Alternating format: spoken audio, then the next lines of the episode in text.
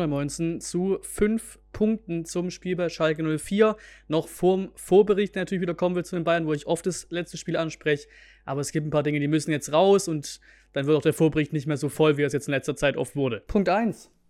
Respektlos. Weil unsere erste Halbzeit auf Schalke war respektlos. Und das meine ich wirklich genau in diesen Wortlaut. Natürlich gerade für die 5.000 bis 6.000, die hingefahren sind, die Auswärtsfans.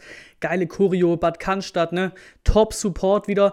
Und dann bringst du so eine komplett willenlose, halbgare Halbzeit. Man hat nichts gerafft. Man hat nicht gerafft, was dieses Spiel bedeutet, dass man im Abstiegskampf steckt.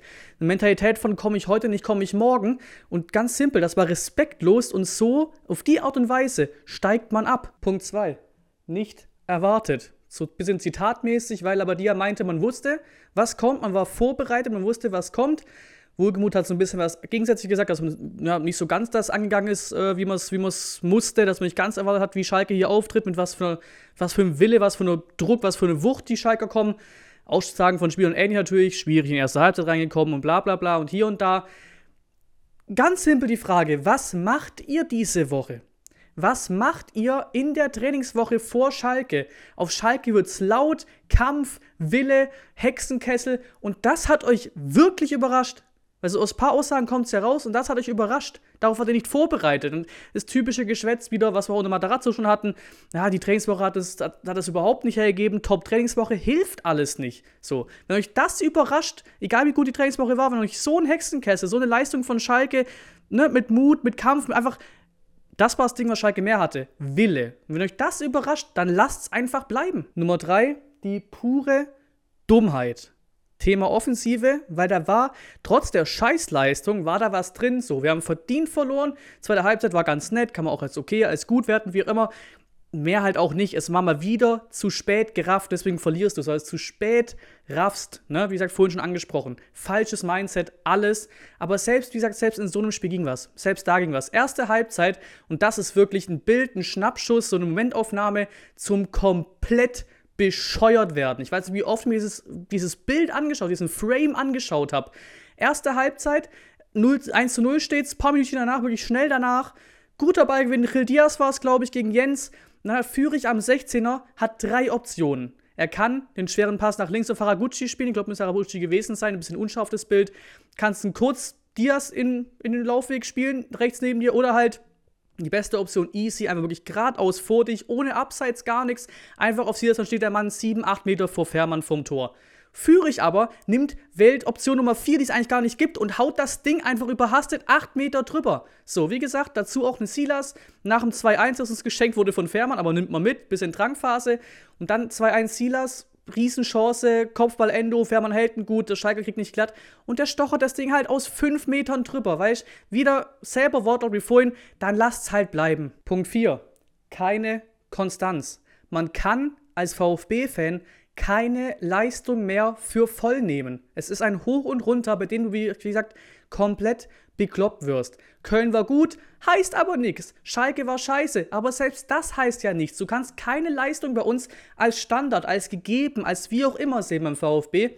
Hat man Hoffnung, dann kommt gar nichts. Hat man keine Hoffnung, dann kommt auf einmal was. Dieser Klassiker von besser gegen bessere Teams, schlechter gegen schlechtere Teams. Das hat so keine Zukunft. Null Konstanz, kein gar nichts. Wir haben die ganzen Statistiken von Heimtore kassiert, von auswärts keinen Sieg. Dazu kommt noch die Statistik, dass du seit Jahrhunderten nicht mal mehr zwei Siege in Folge geschafft hast. Auch schon seit Jahrhunderten gefühlt, seit anderthalb Saisons oder so. Und das fuckt einfach ab. Du weißt nicht, um was es geht, weil selbst diese Schalke-Leistung, die kacke war, muss nicht heißen, dass du von Bayern abgeschossen wirst, wie wir es kennen. Hinrunde zum Beispiel, ne? Schalke Scheißspiel zu Hause und die Woche drauf holst überzeugend und verdienten Punkt in München. Du weißt nicht, was du von dieser Truppe erwarten kannst. Letzter Punkt, Punkt 5, Borna Sosa. Ich habe so zwei, drei Punkte für Pro und Contra gelistet. Mal gucken, ob mir da zustimmt oder nicht. Aber bei Sosa habe ich gerade so ein bisschen ein komisches Bauchgefühl bei dem Kollegen. Hat, gibt mir so ein bisschen Kalajdzic-Vibes, sage ich mal, so kurz vorm Abgang, kurz vorm Wechsel.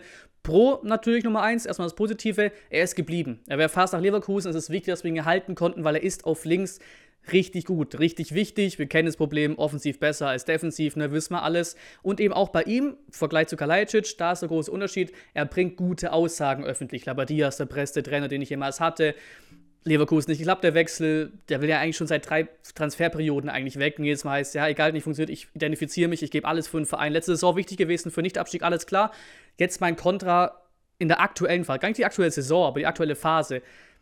Nummer eins, habe ich glaube auch damals angesprochen, dieses Weglaufen nach dem Bremen-Spiel. 0-2 verloren. Peinliche zweite Halbzeit gegen Bremen, wo zu Hause was gehen muss eigentlich im Abstiegskampf. Und wirklich Abpfiff und der Mann dreht direkt um und geht geradeaus hinten raus Richtung Katakomben. Nicht zur Kurve, nicht zu den Spielern, gar nichts. Er ist geradeaus gegangen. Nummer eins, das geht für mich gar nicht sowas. Disziplinarisch, ich bin natürlich nicht beim VfB drin. Ich hoffe, da gab es aber irgendwas vom Trainerteam, von der Mannschaft, irgendwas dafür. Also im negativen Sinne.